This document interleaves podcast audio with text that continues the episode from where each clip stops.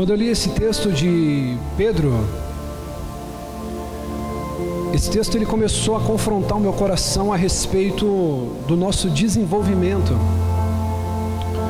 Porque a verdade, queridos, é que a gente vive tempos muito, muito difíceis nos dias atuais.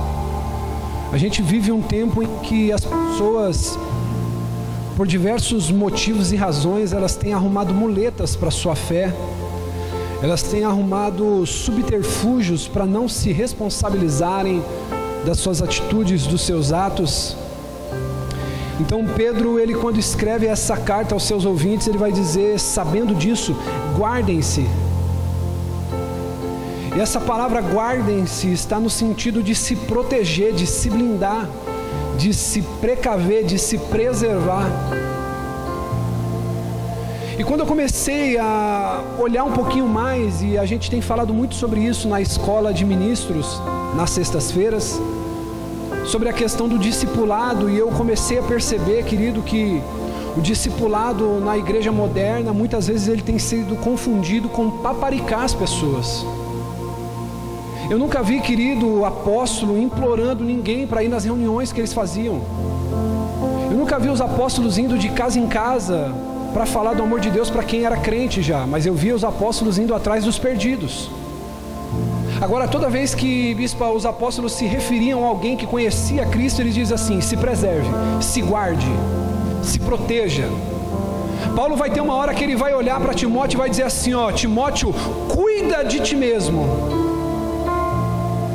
que ele está querendo dizer para o jovem Timóteo é: Timóteo, você vai começar a passar tempos de adversidade, tempos de aflição. Não deixe nenhum desses enganadores da fé dizer para você que o Evangelho tem sabor de mel. Não deixe as pessoas dizerem para você que o Evangelho é para transformar a tua vida e você crescer e prosperar. Não, o Evangelho é para arrancar a coisa mais maléfica que tem no nosso mundo, que é o pecado. O Evangelho se trata disso. Desculpa, querido, se muitas vezes eu não sou o pastor que você gostaria, como aquele que você vê na TV. Desculpa se eu não sou o pastor que você gostaria, como muitas vezes você vê na internet. Mas eu quero te dar uma definição sobre o que é ser um homem de Deus. E não diga para mim que ser um homem de Deus é alguém que arrebata o teu coração quando prega e você se espanta com aquilo. Ser um homem de Deus, querido, é acima de tudo ser um homem que ame a tua esposa, que honre os teus filhos, que cuide bem da casa, que seja um homem amante das Escrituras. Aí eu digo que é um homem de Deus. Vivemos tempos difíceis, onde as pessoas elas vêm para o templo com exigência acima da expectativa.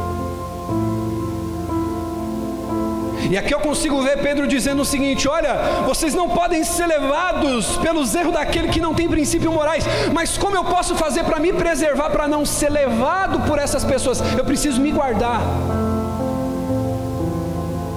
Às vezes as pessoas dizem assim: o bispo, fulano não está bem. O bispo, nós precisamos fazer alguma coisa. Eu não sou Cristo, eu não sou o Senhor da igreja, eu sou mais um ser humano como você que está lutando para ficar de pé dia após dia. E eu não posso colocar sobre a minha vida esse cargo, esse peso. O que eu aprendo com esses homens é: guarde-se Paulo diz: Ei, Timóteo, cuida de ti mesmo, e praticando o que tem ouvido, salvará você e aqueles que te ouvem. Agora a questão, sabe qual que é? As pessoas elas querem atribuir as suas mazelas ao pastor.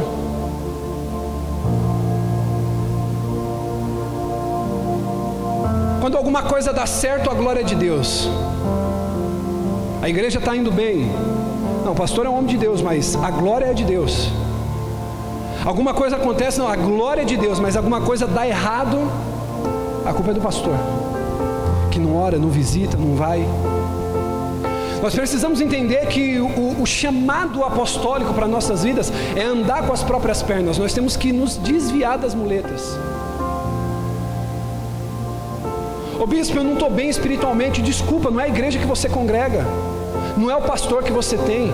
Tem pessoa que diz assim: nossa, às vezes eu sinto falta de retiros, eu sinto falta de eventos, eu sinto falta de, de, de cultos de oração. Nós temos todas essas coisas, e quando a gente tem ensino, vem cinco pessoas, vem dez pessoas. Então não diga para mim que você não está bem, porque nenhuma igreja vai dar jeito em você se você não quiser cuidar de você. Não adianta você dizer para mim, olha, bispo, ah, irmão, se você for pegar para a gente poder construir alguma coisa nas nossas reuniões, nós temos várias deficiências. Temos no louvor, temos com os obreiros, temos na dança, temos com as crianças. Mas a questão é, querido, que você precisa entender que quando você entra por aquelas portas, você não é um crítico, você não é um consumidor. Tem gente que já falou para mim assim, irmão, deixa eu dizer uma coisa para você. Eu estou com algumas coisas entaladas, eu não quero aqui ficar pondo a minha alma para fora, mas tem hora que a gente precisa ensinar a igreja. Aí me vem um casal visitar e fala: Poxa, bispo, tinha tudo para eu ficar nessa igreja, mas vocês não têm um trabalho com crianças, que não é nem jovem, não é criança, é aqueles teen. Então, poxa, bispo, não dá para eu ficar nessa igreja porque eu preciso de algo que atrai os meus filhos. Eu quero dizer uma coisa, querido, ainda bem que não ficou, porque eu não quero aqui consumidor, eu quero alguém aqui que queira entender o propósito do Evangelho de colocar a mão, de trabalhar, de dar a mão para o amigo e falar assim: vamos construir junto a igreja que nós sonhamos, porque isso não depende de você criar demanda e colocar no colo do seu pastor. Ah, bispo, sabe o que, que é? Aqui não tem uma salinha das crianças ideal. Meu filho, por favor, as portas são serventia da casa. Pega as tuas coisas e vai embora. Vá com Deus. Ô bispo, mas com esse discurso aí já não tem tanta gente, a coisa. Não tem problema, querido. Nós não estamos com as portas abertas aqui para agradar homens, nós estamos aqui para pregar o evangelho do qual o pastor é um dos principais pecadores. Agora o que eu vejo são os homens dizendo o seguinte: cuida de você mesmo. Eu quero perguntar para você. Deus tem falado muito comigo nesse período onde eu tenho feito um check-up, cuidando da minha saúde, e existem algumas coisas que não estão legais. E tem pessoas que morrem de medo de fazer um check-up porque ela tem medo de descobrir o que ela tem. Aí agora a pergunta que eu quero fazer para você: se você não está cuidando bem da tua saúde, se você não está cuidando bem, irmão, eu, a primeira coisa que eu consigo observar na sua vida, se, sua, se a sua vida espiritual está bem, é olhando para a tua vida financeira se você está quebrado, se você está apertado, se você está devendo. Não tem como você dizer para mim que está cuidando bem da vida espiritual.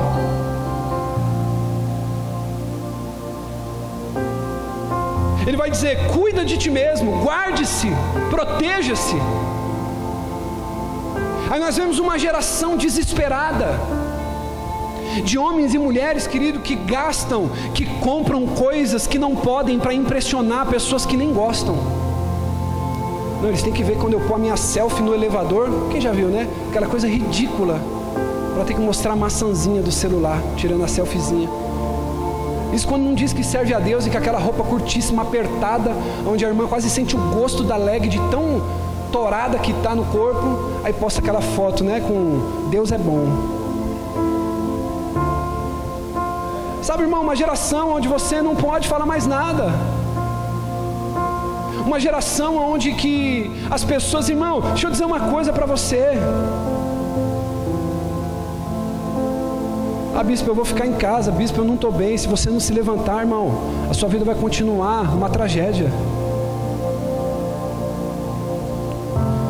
Para de ficar, irmão, acreditando nesse evangelho aí que, que é tudo sobre você, irmão. Maior problema que a gente vive hoje, sabe qual que é? O pecado.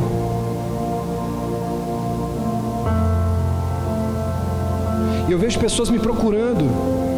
Eu vejo pessoas buscando orientação para saber por que não prospera, por que não cresce, por que não compra casa, por que não começa a trabalhar, por que não muda de vida mas são poucas as pessoas que me procuram e dizem assim: bispo, por que, que eu não pareço com Cristo? Por que, que eu não venço o pecado? Por que, que eu não deixo a prostituição? Por que, que eu não deixo a mentira? Por que, que eu não deixo a avareza? Por que, que eu não deixo a fofoca? Bispo, eu quero me parecer com Deus, eu quero mais de Deus, eu quero ser parecido com Ele. Irmão, deixa eu dizer uma coisa para você. O Evangelho se trata da cura da tua alma, ele se trata da tua salvação. Cada dia que passa, eu vou ficando mais enojado com o que eu tenho visto nas rádios, na internet. Homens que se intitulam pregadores do Evangelho, pregando uma mensagem, querido, onde o homem é o centro, ensinando para você, querido, de um Deus que te dá presentes, de um Deus que está querendo mudar a tua vida aqui nessa terra. Eu não estou dizendo que Ele não faça isso. Mas baratear o sacrifício da cruz para dizer que Cristo vai te dar carro, vai te dar casa, é no mínimo um vilipêndio contra o Evangelho, porque Cristo morreu pelo pecado que te levaria para o inferno, para o pecado que te separaria eternamente de Deus, mas ainda existem os remanescentes, os homens e mulheres de Deus que têm um discurso para dizer: Olha, meu filho, arrependa-se, porque é chegado o reino dos céus, e o reino dos céus é apregoado para que você se arrependa, para que você pare de cometer os seus pecados, para que você seja conduzido a um caminho de vida eterna. O Senhor, Ele está abrindo o caminho, mas cabe a você a decisão de entrar por esse caminho. Cristo morreu na plenitude dos tempos para que eu e você pudéssemos herdar a salvação. Eu sei, querido, que isso aqui não atrai pessoas para a igreja, mas eu quero dizer uma coisa para você, irmão. Sabe qual é o maior problema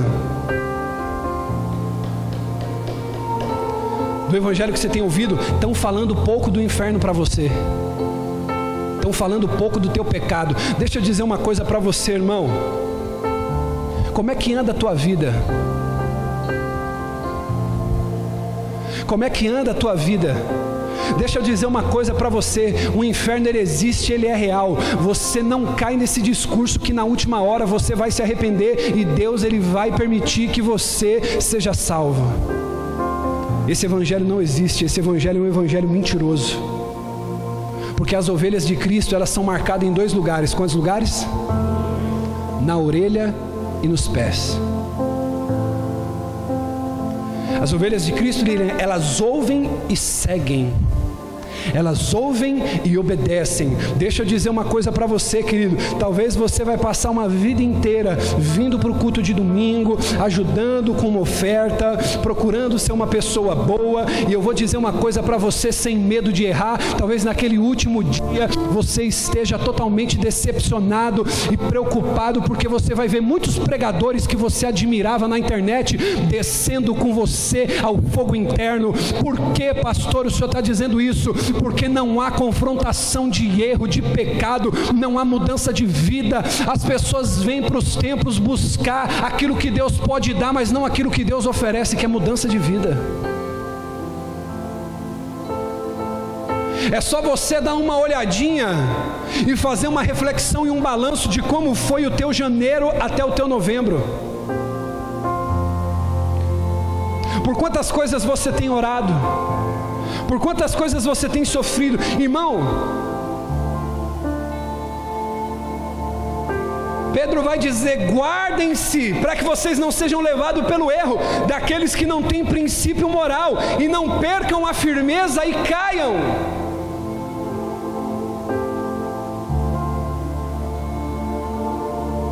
E aí ele vai dizer: portanto, cresçam na graça e no conhecimento de nosso Senhor e Salvador Jesus Cristo. Agora, como falar de crescimento para uma geração acostumada a miojo, acostumada a Cup Noodles, acostumada a McDonald's, acostumada a batata congelada, para ser fritado ali na hora? Como falar de crescimento para uma geração imediatista, para uma geração que quer tudo agora e quer agora porque quer agora? Eu quero fazer uma pergunta para você, irmão. Como que nós podemos falar coisas espirituais para você se você passar horas a fio na frente da TV, horas a fio na frente da internet, horas a fio na frente do celular? Horas a fio se entretendo e eu vou dizer uma coisa para você, querido. O entretenimento é o substituto demoníaco da santidade. Quanto mais você está se entretendo, menos você se santifica. Ô bispo, minha vida é trabalho, igreja e casa, isso não quer dizer nada. Eu estou falando para você de um evangelho que diz assim: ó, guarde a si mesmo, cuida de ti mesmo. Nós precisamos entender, querido, que como cristãos, nós temos que ter alvos de crescimento. Temos que ter alvos de crescimento, diga alvos de crescimento. Irmão, nós vamos olhando o tempo passar e a vida de alguns homens, de algumas mulheres, elas ficam estagnadas no tempo. Aquela pessoa ela vai caindo no mesmo pecado, sempre a mesma vez. A pessoa ela vai caindo no mesmo erro. E as coisas não vão mudando na vida dela porque não há uma luta, não há um planejamento, não há uma vontade de crescer, há uma vontade de que Deus dê, mas não há uma vontade de buscar algo mais dele.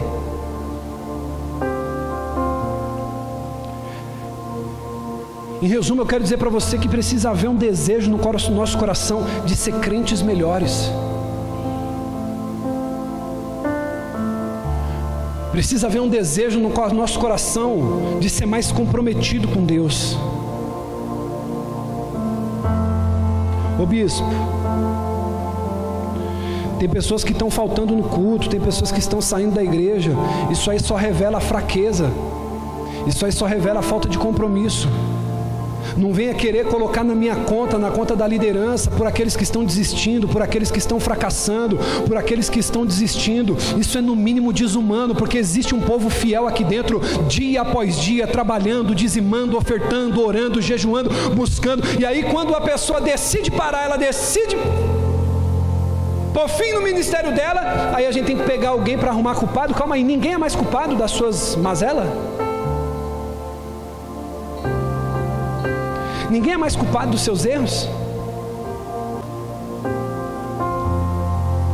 Crescei na graça e no conhecimento. Deixa eu te fazer uma pergunta: qual foi a última vez que você leu um livro? Eu não estou falando um capítulo. Qual foi a última vez que você leu a Bíblia para você ser lido por ela? Qual foi a última vez que você falou, cara, eu vou guardar um dinheiro para eu fazer um curso, eu preciso me aperfeiçoar? Mas te ensinaram, querido, que você vir para a campanha A, para a campanha B, fazer uma oração, colocar uma oferta no envelope, Deus vai mudar a tua sorte. E você precisa entender que você tem que se aperfeiçoar. Sabe por que, querido, tua vida não cresce em lugar nenhum? Porque estão fazendo você virar um consumidor do Evangelho, só engordando, engordando, engordando e não muda nada. Quem muda é a vida de quem lidera a igreja. Já parou para perceber?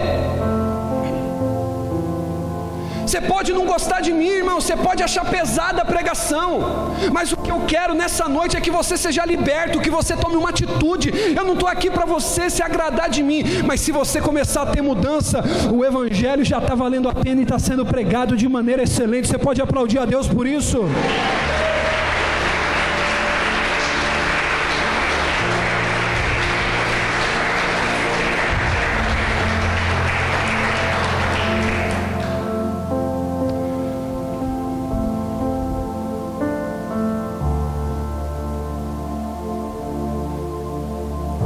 Que eu vejo de homem que é uma vergonha. Homens que não são exemplo.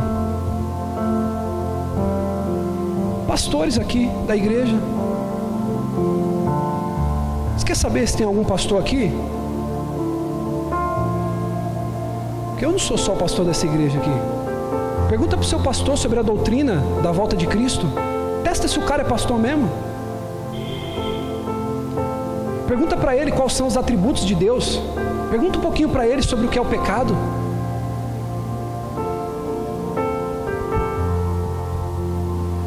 A gente está vivendo uma vida na superfície, irmão. Uma vida somente reduzindo o Evangelho às coisas que Deus pode fazer aqui, pode fazer agora. E nós vamos entendendo, querido, que nós precisamos crescer, diga comigo, crescer. Agora, deixa eu te falar uma coisa: como tua vida pode espiritualmente crescer se todo o resto está uma bagunça, está uma zona?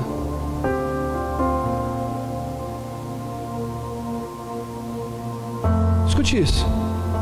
Quem precisa, não levanta a mão, quem precisa colocar a vida financeira em ordem? Quem precisa colocar a vida sentimental em ordem? Problema dentro de casa. Quem precisa colocar os relacionamentos com os amigos em ordem? Então isso vai ser um reflexo, por quê? Porque não tem um planejamento. Olha para mim, redobre sua atenção. Você sabia, querido, que se você não se planejar, não escrever, a sua mente o vento leva? Deixa eu te fazer uma pergunta. Nós estamos em novembro. Tudo aquilo que você prometeu lá em janeiro, o quanto se cumpriu? Você nem sabe o que você pediu em janeiro. E se Deus ele fez, você nem carrega gratidão porque você nem lembra o que ele fez. Por quê? Você não tem uma anotação. Eu lembro que no ano passado eu falei junto com a minha esposa, eu falei, meu amor, nós precisamos trocar o sofá de casa, nós precisamos trocar a nossa cama. Já estamos casados há um bom tempo. E aí, irmão, eu lembro que eu peguei uma agendinha minha, foi lá, coloquei, precisamos trocar o sofá, precisamos trocar a cama, precisamos trocar algumas coisas dentro de casa. Irmão, já passou um ano e eu estou lembrando, e eu estou lembrado disso e eu estou agradecido por quê? Porque eu anotei, foi um planejamento de crescimento. Eu preciso trocar. Aí talvez você possa estar olhando aqui dizendo para mim assim, pô bispo, eu não posso trocar de carro. Eu não posso trocar de cama ainda, que é caro, eu não posso trocar de sofá. Não tem problema, mas você pode trocar de copo, você pode trocar de talher, você pode trocar de garfo. Você precisa aprender a se programar. Não dá para você trocar de casa, não tem problema. Troca de camisa. Ei, bonitão, troca uma bermuda, já joga fora aquela da época da Dilma. Dilma já foi há muito tempo, você usa aquela camisetinha de deputado ainda para dormir. Dá tempo de trocar, dá tempo de planejar, dá tempo de fazer algo novo. Só que a questão é, nós vamos ficando anestesiados. Irmão, e parece que é uma coisa, já parou para perceber que roupa velha é a melhor para dormir? Quem concorda com isso aqui, irmão? Porque a gente se acostuma, sim ou não?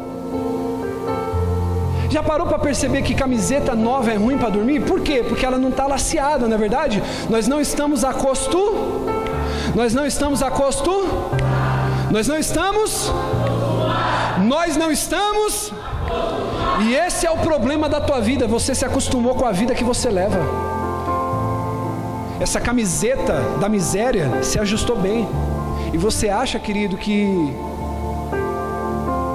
Posso falar isso aqui? Você acha que viver essa tragédia de vida é normal? Não, eu já acostumei, bispo. Eu já acostumei ter que pedir dinheiro emprestado. Não, bispo, eu já acostumei que ele me bate. Não, bispo, eu já acostumei já. Não, já acostumei. Quê? Comer carne? Não, bispo, eu já acostumei comer ovo, já acostumei comer frango. Não, meu, ah, meu salário de mil reais? Não, bispo, eu já acostumei. E bispo, por incrível que pareça, tá velhinho, mas é tão gostoso. Tá velhinho, mas me cai tão bem. Poxa, bispo, tá velhinho, mas olha, me faz tão bem. Paulo vai dizer em Filipenses 3,12: Não que eu já tenha obtido tudo isso ou tenha sido aperfeiçoado, mas prossigo para o alvo. Paulo prosseguia para onde? Agora eu posso falar uma coisa para você? Pastor Diego, o carro está com alarme lá? Ajuda lá para mim, por favor. Vai lá, pastor, corre lá. Escute isso. Sabe qual é o maior problema que a gente está enfrentando hoje? Posso falar isso aqui? Tem pessoas que eu não consigo ver elas desanimadas na igreja. Ô bispo, mas o que, que o senhor está falando? As pessoas não desanimam? Não desanima. Eu vejo pessoas cansadas porque estão apanhando em várias áreas da vida, mas desanimada na igreja eu não vejo. Irmão, você pode olhar para a minha vida e falar assim: Poxa, mas eu não vejo o bispo desanimado. Ele prega na quarta, na sexta, no domingo, prega fora, faz, faz. Sabe por quê, querido? Existe uma lógica. Eu estou falando para você de razão, eu não estou falando nem de espiritualidade. Nessas conversas que Paulo vai dizer aos Filipenses: Não que eu já tenha obtido tudo isso ou tenha sido aperfeiçoado, mas eu prossigo para alcançá-lo, porque para isso eu fui alcançado por Cristo Jesus. Irmãos, eu não penso que eu mesmo tenha alcançado, mas uma coisa eu faço: eu me esqueço das coisas que ficaram para trás e prossigo para o alvo. Agora a pergunta, sabe qual é? Sabe por que você fica um mês bem na igreja e você fica dois, mais ou menos? Porque o teu conceito de evangelho é vir aqui para ser servido, é vir aqui para ser recebido, é vir aqui para receber milagre, é vir aqui para receber aquilo que Deus tem para te dar. Não, eu vou para a igreja porque eu preciso de paz. Não, eu vou para a igreja porque Deus precisa falar alguma coisa ao meu coração. Paulo não servia a Cristo por algo que Cristo daria a ele, mas ele servia por causa de um propósito. Paulo ele tinha um alvo. Sabe por que você está bem um mês e está outro não? Porque você não tem clareza do que você faz aqui dentro. O que, que você faz aqui dentro, irmão? Para que, que você vem no domingo? Para que, que você vem na quarta? Esse evangelho que você acredita na tua mente está te conduzindo aonde? Vai te levar até aonde? Aí tem pessoas que falam assim, bispo, sabe o que, que é? Eu tô com um pouquinho de medo. Ah, bispo, sabe o que, que é? Eu tô meio preocupado de poder me envolver porque eu me feri lá atrás. Quem já se feriu lá atrás? Irmão, minha esposa me feriu no primeiro ano de namoro. Eu tô com ela até hoje. Minha esposa já mentiu para mim já, irmão. E eu tô com ela até hoje. É umas mentiras boas, irmão. Que eu não consigo aprender com ela. Às vezes ela aparece com a blusa e ela faz virar contra mim ainda, irmão. Vou entregar ela aqui de altar. Posso ou não posso? Aí ela sai com aquela blusa lá, eu falo, nossa, meu amor, essa blusa é nova, eu não acredito. Eu tenho há tanto tempo, você não repara em mim não. Irmão, pensa numa coisa que eu reparo, irmão. Você não repara em mim não. Essa blusa aqui, eu já tenho há tanto tempo. Nada, irmão. Ela comprou e falou: não, vou deixar um mês. E mulher é estratégica, irmão, sim ou não? Até com sapato ela começou a fazer isso. Falou: tá aqui tanto tempo. Você nem reparou. Eu já usei, irmão. Eu não larguei ela. Já te feri, meu amor? Já. Taritinha, Tiaguinho já feriu, já machucou. Everton, Juscelene já machucou. Já machucou. Ricardo, já machucou a Salete? Já te machucou? Agora sabe qual que é o problema, irmão? Quantas e quantas pessoas, Fabiola, a gente vê dentro da igreja, ah não sabe o que, que é, bispo? Eu fui mago lá, eu fui ferido. Esse negócio de liderar, esse negócio de igreja, não, eu não quero mais. Eu posso dizer uma coisa para você: o diabo sai vencedor nisso tudo. Problema a gente sempre vai ter. Sabe qual é a coisa que o diabo ele mais quer trabalhar para impedir na tua vida de acontecer? São as conexões. Irmão, eu tenho falado isso para minha esposa. Pode parecer loucura o que eu vou falar para você aqui, irmão. Mas eu tenho recebido promessa de que até nos Estados Unidos nós vamos abrir igreja. Irmão, cada dia que passa, René, Deus vai colocando pessoas e pessoas na minha vida e eu vou entendendo o seguinte: muitas vezes acontece assim. Eu estava falando para minha esposa, ela, meu amor, mas a gente não pode ficar querendo, tipo, bajular, puxar, sabe? puxar da das pessoas. Eu falei assim para ela, meu amor, quem está melhor que a gente não vai querer dar dois passos para trás para poder estender a mão para nós, para fazer nós subir de nível. É a gente que tem que tocar naqueles que estão acima da gente, naqueles que estão melhores que a gente. Bispo, o que, que o senhor está querendo dizer? Não adianta, queridos, eu querer ficar colado todo dia com pastores que estão na mesma superfície que eu. Eu preciso estar com pastores que têm uma visão maior, que estão com igreja maiores, que estão indo mais longe, que têm uma visão maior. Por que, bispo? E os que estão pequenininho, não, eu preciso estar do lado deles também, mas para ajudar esses caras. Eu tenho que andar com três tipos de pessoa. Quantos tipos? Quantos tipos? Pode ser melhor. Quantos tipos? Os que estão melhores, os que estão do lado e os que estão abaixo. Por quê? Porque aqueles que estão acima me ensinam, me inspiram, me fazem subir de nível. Os que estão do lado, eu vou competir, eu vou dividir as mesmas experiências. E aqueles que estão abaixo são aqueles que eu vou ajudar.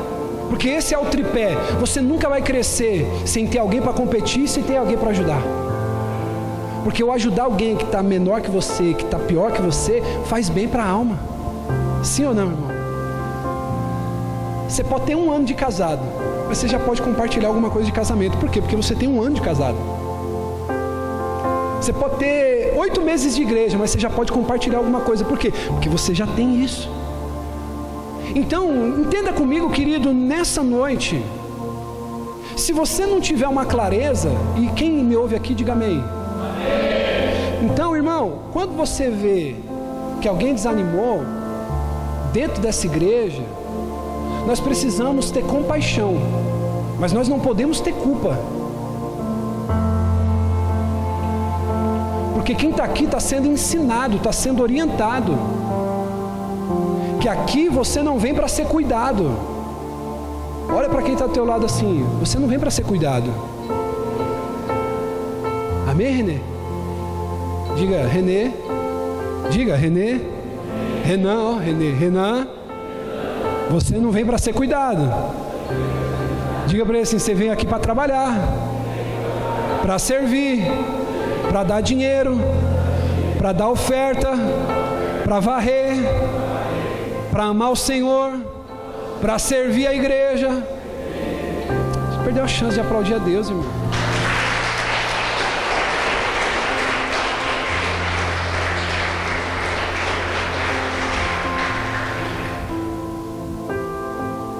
Ô bispo, ninguém foi me procurar. Meu Deus.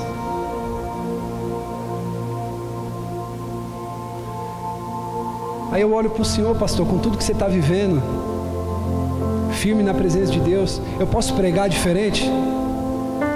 Quem aqui sabe o que está acontecendo na vida do pastor? Pastor Márcio emagreceu, pastora Cláudia perdeu peso. Estou enfrentando uma luta que eu não desejo nem para alguém que é meu inimigo. Nunca precisei ligar para ele e falar assim: Ó, oh, pastor, vem para a igreja. Estávamos hoje celebrando o casamento. Eu falei assim: Pastor, vai descansar com a tua esposa. Foi ou não foi? Você está bem? Tira o domingo para ficar com a tua esposa. Está aqui.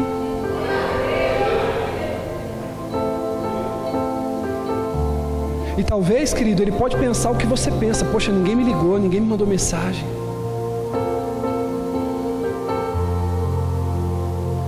Quantos aqui sabem o que o pastor Diego está passando? Você não sabe, você vê o cara bem arrumado aqui, com a esposa dele arrumada. São por pessoas assim que eu vou lutar, irmão. Eu não vou lutar por covarde. Não vou lutar por frouxo. Eu não vou lutar por aqueles que ficam desistindo por qualquer coisa, porque essas pessoas só trazem desgaste para a nossa vida. Agora eu vou dizer por você, Wesley, eu vou lutar. Por você, pastor, eu vou lutar. Por você, eu vou lutar. Olhe para duas ou três pessoas e diga assim: por você eu vou lutar. Por você eu vou lutar. Amém, irmão?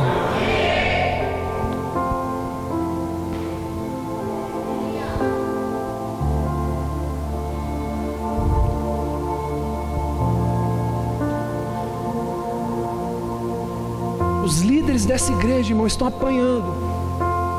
Os líderes dessa igreja, irmão, eu como pastor posso falar. O diabo tem abatido.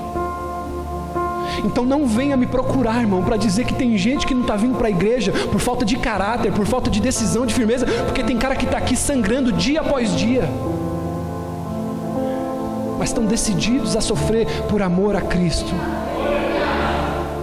Homens que poderiam fazer e falar assim: bispo, eu quero tirar um mês.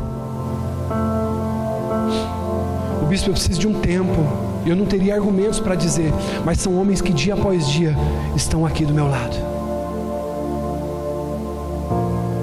Então, querido, eu não vou filosofar através do seu problema. Eu não vou me compadecer com o que você está vivendo, principalmente se você é homem. Pastor Márcio, quero dizer aqui desse altar, cara, eu te admiro, eu te tenho como homem de Deus. Pastor Diego, com todos os seus problemas, você é uma referência para mim. Por que não dizer de Ricardo, de outros homens que estão aqui, evangelista Esqueiro, mesmo com os problemas, mesmo com as dificuldades, estão aqui. São os homens que eu conto.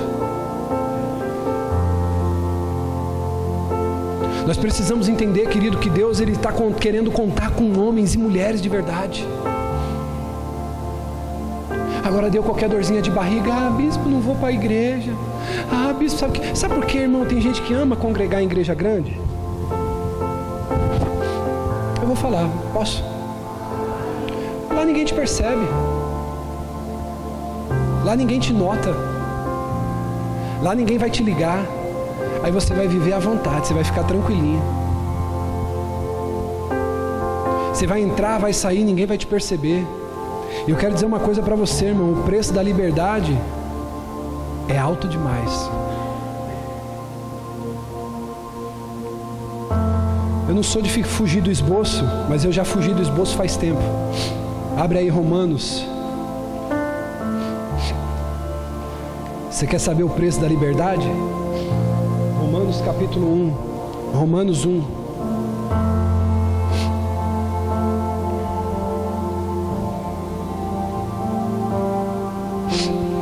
Versículo 18, Romanos 1, 18. Você quer saber o preço da liberdade? Fica à vontade, irmão.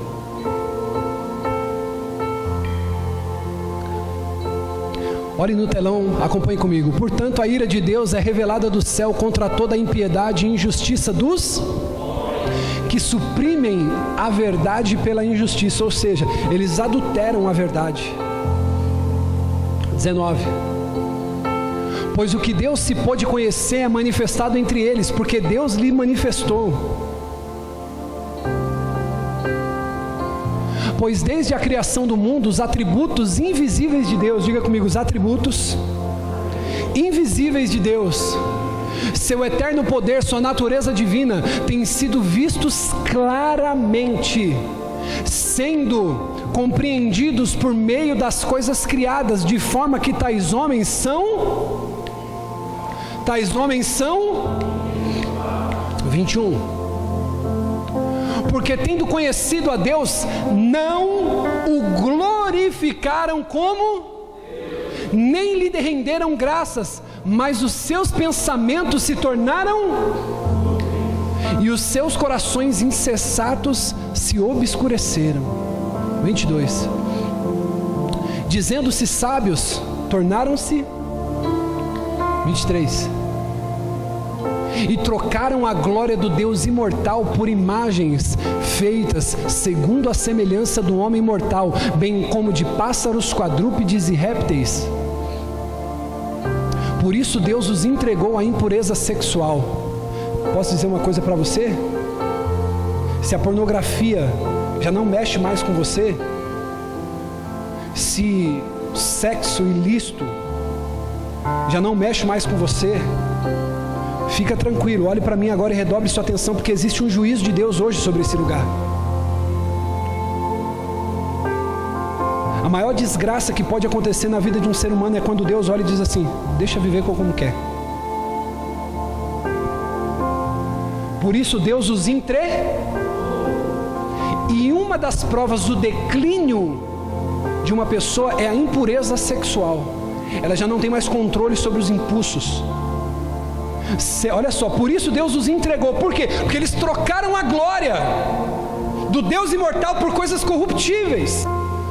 Em resumo, baratearam o Evangelho, colocaram um Evangelho que não é o Evangelho de Cristo. Por isso Deus os entregou à impureza sexual, segundo os desejos pecaminosos do seu coração, para a degradação dos seus corpos entre si.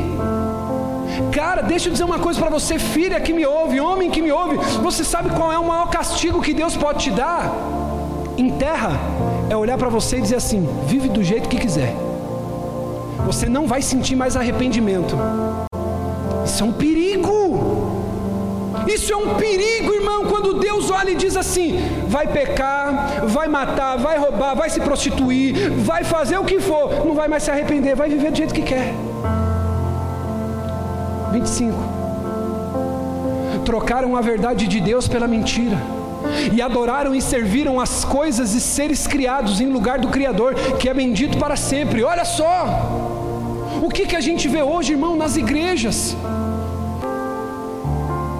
trocaram a verdade de Deus pela mentira e adoraram e serviram a coisas e seres criados em lugar do Criador. 26.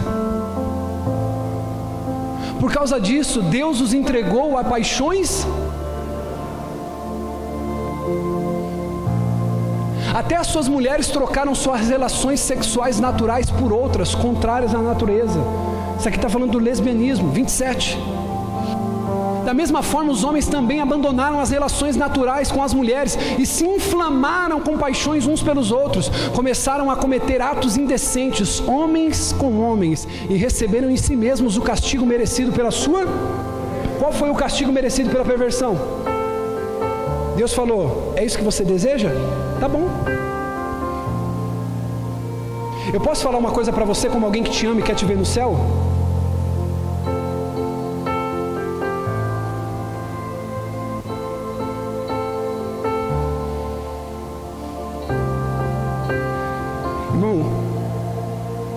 Estou aqui para incomodar a tua vida. Eu estou aqui para te deixar pecando desconfortável. Esse é o nosso papel. É deixar você pecando com peso na consciência, porque enquanto você peca com peso na consciência, ainda tem esperança para você. Eu não estou aqui para dizer para você que está tudo bem, vai ficar tudo bem. Não, não está, irmão. Se você não se converter e se arrepender e largar o que você está fazendo, o pau vai fechar para o teu lado. Diga comigo, é uma luta diária. 28. Além do mais, visto que desprezaram o conhecimento de Deus. Deixa eu te perguntar uma coisa: quando é que foi que você leu um livro acerca das coisas de Deus? Qual foi a última vez que você leu a Bíblia não para ler, mas para estudar? Além do que, visto que desprezaram o conhecimento de Deus, Ele os entregou a uma disposição mental reprovável para praticarem o que não deviam. Irmão, deixa eu dizer para você, em nome de Cristo Jesus, você tem que se preocupar quando você não sentir mais arrependimento. Talvez você está pecando de maneira descontrolada e você já acha que está tudo normal, está tudo bem. Cuidado, porque Deus pode ter te abandonado e falado assim: fica à vontade. Porque, querido, que templos faraônicos têm sido enchidos, porque as pessoas têm sido abandonadas para ficarem à vontade. Não tem mais discipulado não tem mais conserto, não tem mais palavra de arrependimento. Vem do jeito que você quiser.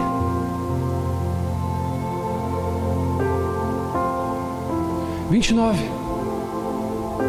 Tornaram-se cheios de toda sorte de injustiça, maldade, ganância, depravação.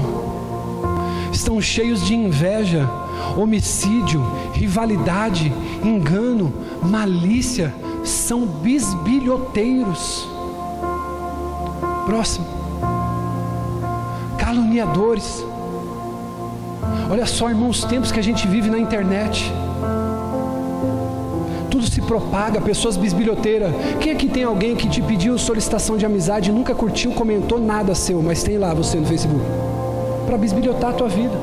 Caluniadores inimigos de Deus, insolentes, arrogantes, presunçosos, inventam maneiras de praticar o mal.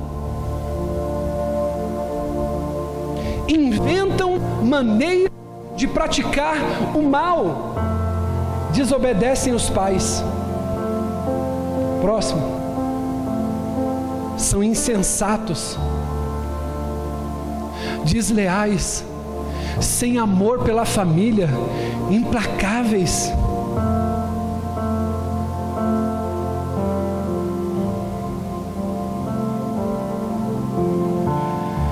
Trinta e dois.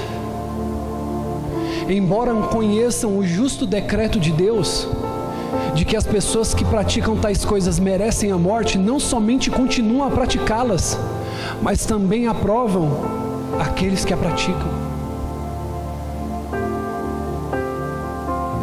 Romanos capítulo 8.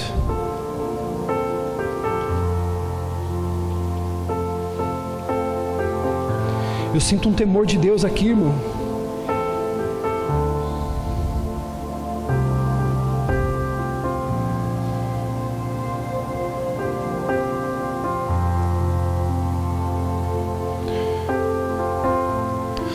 Portanto, agora já não há condenação para os que estão em Cristo Jesus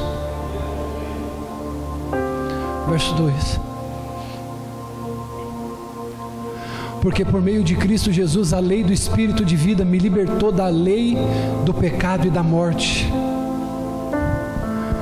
Porque aquilo que a lei foi incapaz de fazer por estar enfraquecida pela carne, Deus o fez, enviando o seu próprio Filho à semelhança do homem pecador, como oferta pelo pecado, e assim condenou o pecado na carne a fim de que as justas exigências da lei fossem plenamente satisfeitas em nós, que não vivemos segundo a carne, mas segundo.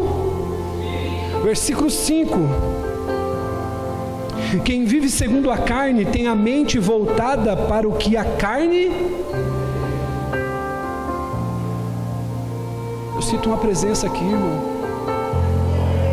Quem vive segundo a carne tem a mente voltada para o que a carne deseja Mas quem vive de acordo com o Espírito tem a mente voltada para o que o Espírito deseja. A mentalidade da carne é morte, mas a mentalidade do Espírito é vida e paz. A mentalidade da carne é inimiga de Deus, porque não se submete à lei de Deus e nem pode fazê-lo. Quem é dominado pela carne não pode agradar a Deus. Olha o que ele vai dizer no versículo 9: Entretanto, vocês não estão sob o domínio da carne, mas do Espírito, se de fato o Espírito de Deus habita em vocês. E se alguém não tem o Espírito de Cristo, não pertence a Cristo. Mas se Cristo está em vocês, o corpo está morto por causa do pecado, mas o Espírito está vivo por causa da justiça. Se o Espírito daquele que ressuscitou Jesus dentre os mortos habita em vocês, aquele que ressuscitou a Cristo também dará vida aos seus corpos mortais por meio do seu Espírito que habita em vocês. Olha o que ele vai dizer, portanto, irmãos, estamos em dívida não para com a carne, mas para vivermos sujeitos a ela. Pois se vocês viverem de acordo com a carne, morrerão. Mas se pelo Espírito fizerem morrer os atos do corpo, viverão. Porque todos os que são guiados pelo Espírito de Deus são filhos pois vocês não receberam o espírito que os escravize para novamente temerem.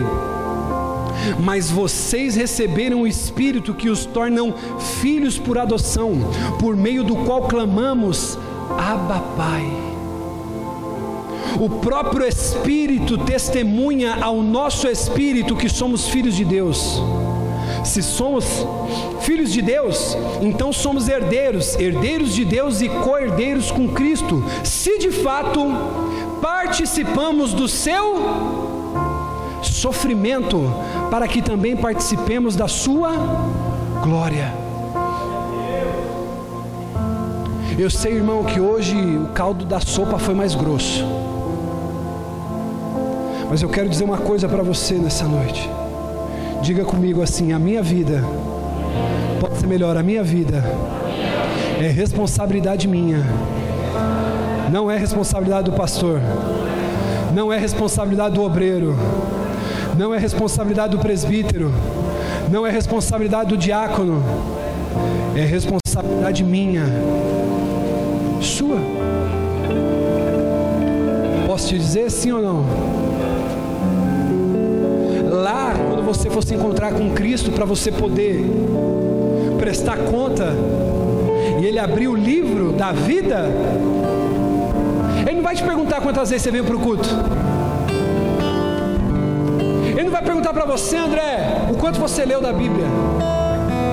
Cris, ele não vai perguntar o quanto nós estudamos e fizemos seminários. Ele vai perguntar assim, filho, o quanto você obedeceu e mortificou a sua carne.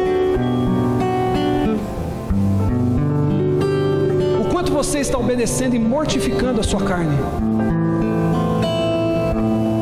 O quanto você está reduzindo a sua carne à miséria através da força do Espírito?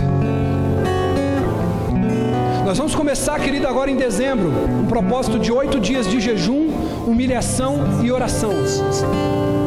Serão oito dias de jejum, humilhação e oração. Porque se você não humilhar a tua carne, se você não mortificar a tua carne, você nunca dá vida ao Espírito. E nós vamos abrir para a igreja. Você vai ficar à vontade para entrar com a gente. Irmão, vou dizer uma coisa para você. Esquece esse negócio de tem que fazer aqui.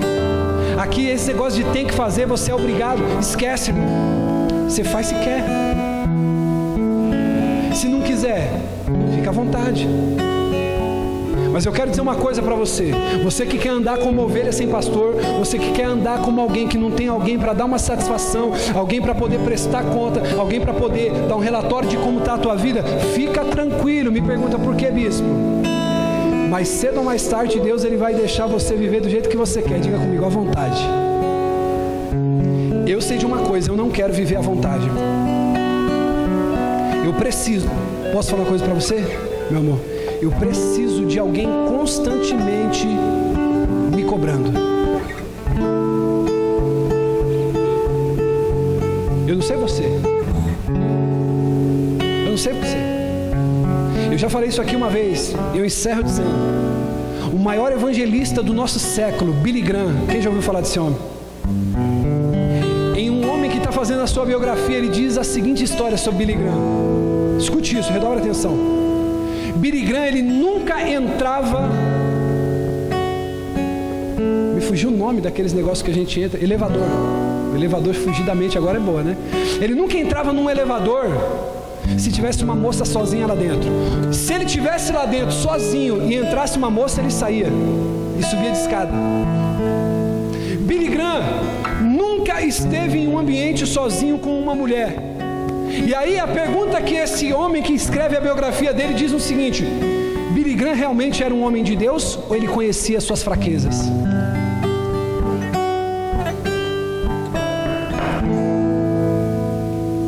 Então, irmão, é na tua vigilância que o teu espírito se fortalece. Bispo, eu tenho um problema. Irmão, deixa eu dizer uma coisa para você. Quantas e quantas vezes eu digo aqui que todo homem precisa ter um recreio, precisa ter um, ter momento de lazer. Mas sabe o que o diabo está fazendo? Ele está pegando o teu momento de lazer e está te viciando. Lembra que o videogame era para você jogar só um joguinho, só para desestressar? Você está passando horas, o diabo está te sugando sua energia, você já não tem mais paz. E aí o teu vício, ele, ele o, o, teu hobby, aquilo que era para te trazer alegria e prazer, ele está te trazendo problema, desavença. Por quê? Porque esse é o preço do pecado, é a morte. Você precisa aprender a conhecer tua fraqueza. E você vai ter que ouvir de novo o que eu tenho para te dizer. Cuida de ti mesmo, guarda você mesmo. O bispo, minha fraqueza é a carnalidade, então não cumprimenta nem com um beijo no rosto as irmãs. Pega só na mão e diz assim: a paz de Cristo, minha irmã. Pastor, eu tenho problema com pornografia. Então, sabe o que você faz, irmão? Destrói esse celular. Conte para alguém, procure alguém e diga assim: Olha, eu passo por isso, eu preciso de ajuda. Para você ter alguém que te cobre, que te supervisione. A melhor coisa que tem, irmão, é termos alguém que está sobre nós, nos cobrando, perguntando, dizendo: e aí, como é que tá? Tá vencendo a fraqueza? Como é que tá? Tá conseguindo vencer? Como é que você está? Agora o problema é esse, irmão. Sabe qual é a questão? Aquele que esconde o pecado não prospera, mas o que confessa e deixa alcança misericórdia dizer uma coisa para você, querido. Essa noite é noite de alinhamento. Fica tranquilo, irmão. Nós não vamos te obrigar a nada. Mas eu posso falar uma coisa para você. Tem pessoas aqui que poderiam trabalhar muito mais, não estão trabalhando. Aí quer pôr culpa na igreja. Não, bispo, está desorganizado, está assim, está assado. Deixa eu te perguntar uma coisa, bonitão, bonitona. Por que você não se levanta para organizar e pôr as coisas no lugar? É mais fácil criticar e ficar assistindo. É tempo de comprometimento, diga comprometimento. É tempo do novo de Deus. Se coloque de pé.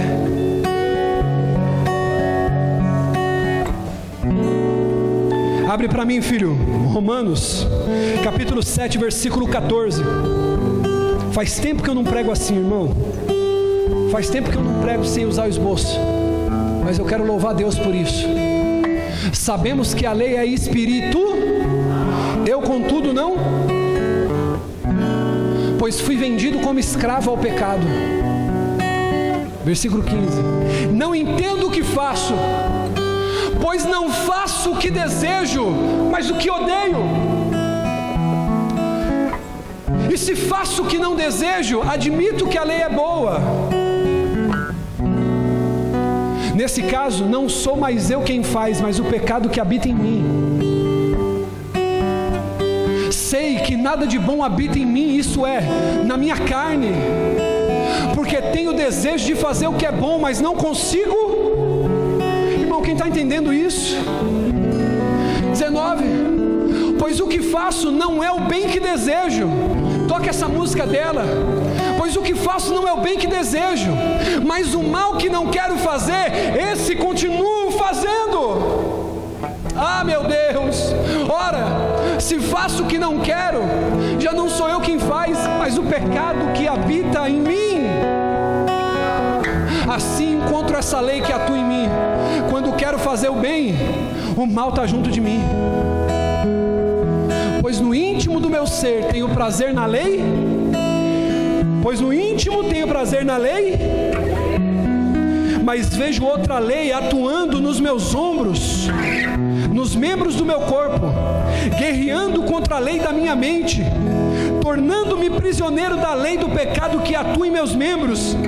Aí olha o que Paulo vai dizendo 24: miserável homem que sou. É a mensagem que nós pregamos,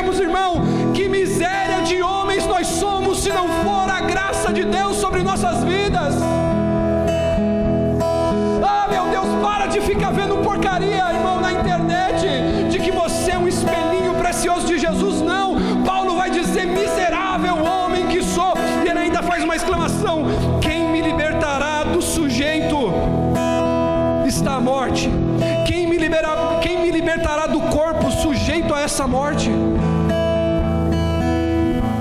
25 Graças a Deus por Jesus Cristo, nosso Senhor, de modo que com a mente eu próprio sou escravo da lei de Deus, mas com a carne, a lei do pecado. Versículo 1 do capítulo 8, portanto, agora já não existe condenação para aqueles que estão em Cristo Jesus meio de Cristo Jesus a lei do Espírito veio da vida e me libertou da lei do pecado e da morte. Porque aquilo que a lei foi incapaz de fazer por estar enfraquecida, Deus o fez enfriando o seu próprio filho. Irmão, deixa eu dizer uma coisa para você. Eu vejo algumas pessoas aqui chorando. Eu quero dizer uma coisa para você, irmão. É tempo de amadurecer. É tempo de nos responsabilizarmos pelo homem que somos, pela mulher que você é. É tempo de você assumir a responsabilidade. Para de ficar colocando culpa em terceiros. Nós precisamos começar a tomar posicionamento de filhos de Deus. Quero convidar você a fechar os seus olhos agora.